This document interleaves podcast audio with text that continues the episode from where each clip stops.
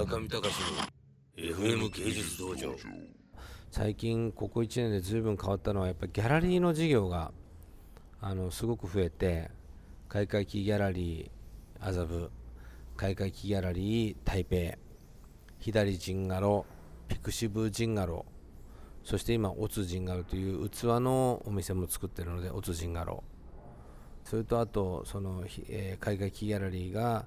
世界の各国で行われているアートフェアに出撃していくのでそのアートフェアの管理監督作品のその売買あとそうですねあと若いアーティストのマネジメントというか面倒見っていうのもずっとやってます。先日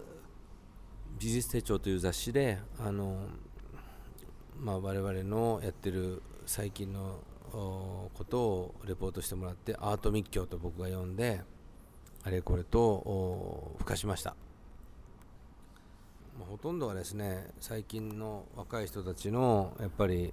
基礎力のなさっていうものをどうやったらもう一回叩き上げることができるのか。なんかその褒めて育てるだの褒めて生かすだの。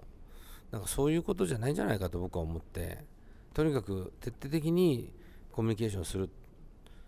徹底的にコミュニケーションをすることを逃げられちゃう人はもうしょうがないので退社していただく。で付き合える人はもうとにかくもう嫌というほど付き合ってもらう。もう結構僕のそのスーパー粘着質なディスカッションっていうのはまあうちの古くからいる社員でもいまだに多分へきとすると思います。そうでなければこうやってラジオのパーソナリティも、